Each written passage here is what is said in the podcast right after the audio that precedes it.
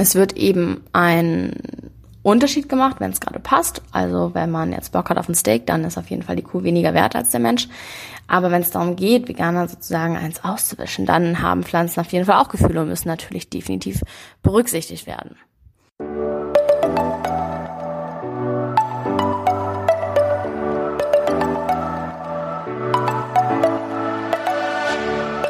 Moin und herzlich willkommen zu einer neuen Folge des Eat Pussy Not Animals Podcast, der Podcast, der dir den Einstieg in die vegane Ernährung erleichtern soll.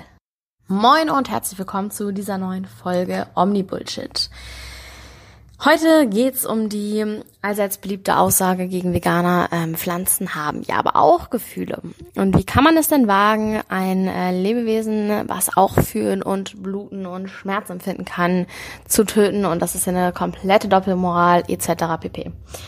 Ähm, erstmal habe ich selten eine Person ernsthaft diese Meinung vertreten sehen, es sei denn, man braucht gerade ein Argument, in Anführungszeichen, gegenüber Veganern, um in einer Diskussion äh, gewinnen zu wollen. Ansonsten habe ich wirklich noch keinen Menschen erlebt, der gesagt hat, ja, ich äh, esse keine Kartoffeln mehr, weil die können das fühlen, wenn ich die in kochendes Wasser lege. Und dann wiederum wird auch Veganern oft vorgeworfen, dass sie Tiere vermenschlichen und das viel zu sehr auf eine Ebene setzen. Aber was ist es dann, wenn man jetzt sagt, dass Pflanzen auch Gefühle haben? Das ist doch viel mehr die Vermenschlichung oder Vertierlichung, kann man das so sagen? I don't know. Auf jeden Fall ähm, es ist ja ungefähr eine genauso krasse Gegenüberstellung auf einer Ebene, wie zu sagen, dass Tiere exakt so sind wie Menschen. Und ähm, ja, bei Veganern dann diesen und dieses das zu kritisieren und es dann aber selber auf die Pflanzen anzuwenden, heißt meiner Meinung nach nur, dass man kein vernünftiges Argument gegen Veganismus vorzuweisen hat und sich dann eben auf das erstbeste beruft, was einem so in den Sinn kommt. Es wird eben ein Unterschied gemacht, wenn es gerade passt. Also wenn man jetzt Bock hat auf ein Steak, dann ist auf jeden Fall die Kuh weniger wert als der Mensch. Aber wenn es darum geht, Veganer sozusagen eins auszuwischen, dann haben Pflanzen auf jeden Fall auch Gefühle und müssen natürlich definitiv berücksichtigt werden. Genauso verhält sich das mit irgendwelchen Artikeln, die man so im Internet findet oder auch in Zeitungen, was weiß ich. Ähm, so wissenschaftliche Studien, die da aussagen, dass Fleisch ungesund für den Menschen ist und zu Herzkrankheiten führt, zu Diabetes führt, zu anderen Krankheiten, da ist es natürlich irgendein jemand, der totalen Bullshit labert und der sich das alles ausgedacht hat und man sieht ja immer nur das, was man sehen will, etc., dies, das. Aber wenn jetzt man irgendwo mal in einer Überschrift eines Zeitungsartikels irgendwas drinsteht von wegen Wissenschaftler haben herausgefunden, dass Pflanzen kommunizieren können, dann sind es natürlich auf einmal leidempfindende Wesen, die man unter gar keinen Umständen essen oder irgendwas mit ihnen anstellen darf. Wieder wird halt ja das herausgenommen, was gerade ganz gut in die Situation passt und in einer anderen Situation ist dann auf einmal etwas anderes viel, viel wichtiger. So, um jetzt aber mal auf die Ausgangsfrage zurückzukommen. Können denn Pflanzen Schmerz empfinden? Beziehungsweise haben sie Gefühle? Es ist so, dass Pflanzen auf jeden Fall auf ihre Umwelt reagieren.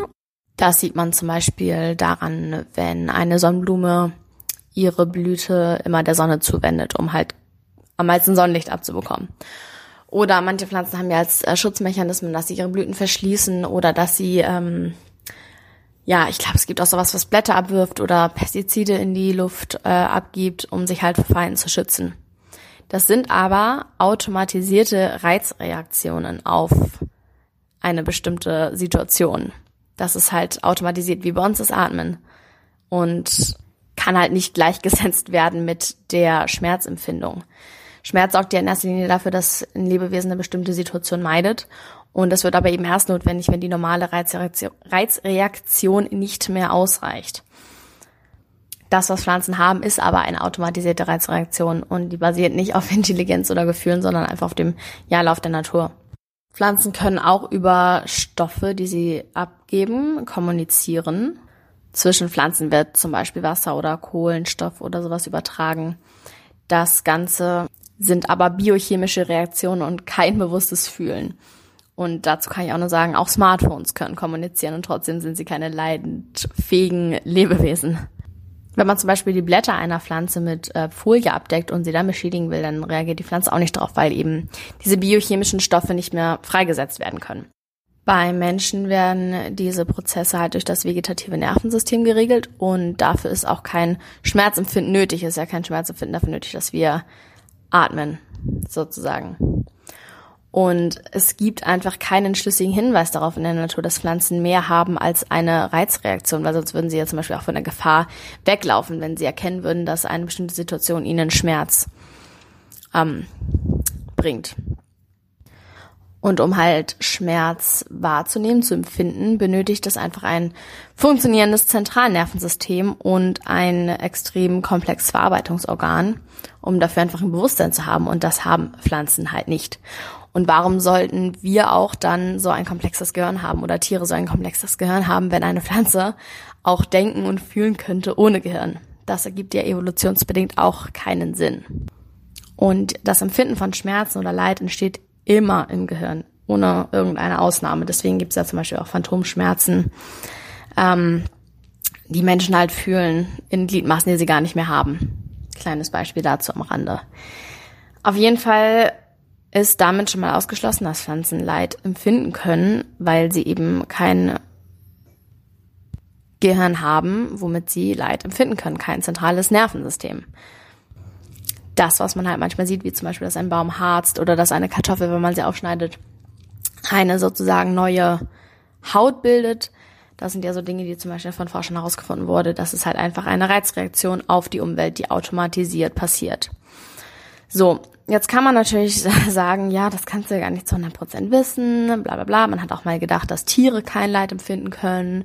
Man hat auch mal gedacht, dass die Erde eine Scheibe wäre. Ja, es mag alles sein. Und wir können nie irgendwas zu 100 Prozent wissen. Restzweifel besteht immer, das ist ja gerade die Macht der Wissenschaft. Ähm, wir können auch nicht wissen, ob wir nicht vielleicht in einer Computersimulation äh, leben, ob wir nicht alle in einem Spiel sind und jemand irgendwie bestimmt, was wir gerade tun und was nicht. Vielleicht leben wir auch alle in einer Matrix. Man kann es natürlich nicht zu 100 Prozent wissen. Und vielleicht wird auch in Zukunft herausgefunden werden, dass Pflanzen doch weinen können und Leid empfinden und sowas. Und in der Situation wäre dann halt aber auch wieder die Frage angebracht, gut, wie reagiere ich jetzt darauf? Entweder ist es mir scheißegal, so wie es den meisten auch mit den Tieren scheißegal ist, und sie würden trotzdem ähm, weiter Leid unterstützen und sich nicht drum kümmern. Oder man sagt halt, okay, ich versuche auch Pflanzenleid zu reduzieren und äh, so gut es geht zu vermeiden. Und da, das ist das Paradoxe an diesem Argument, wäre wieder das ein Argument für Veganismus.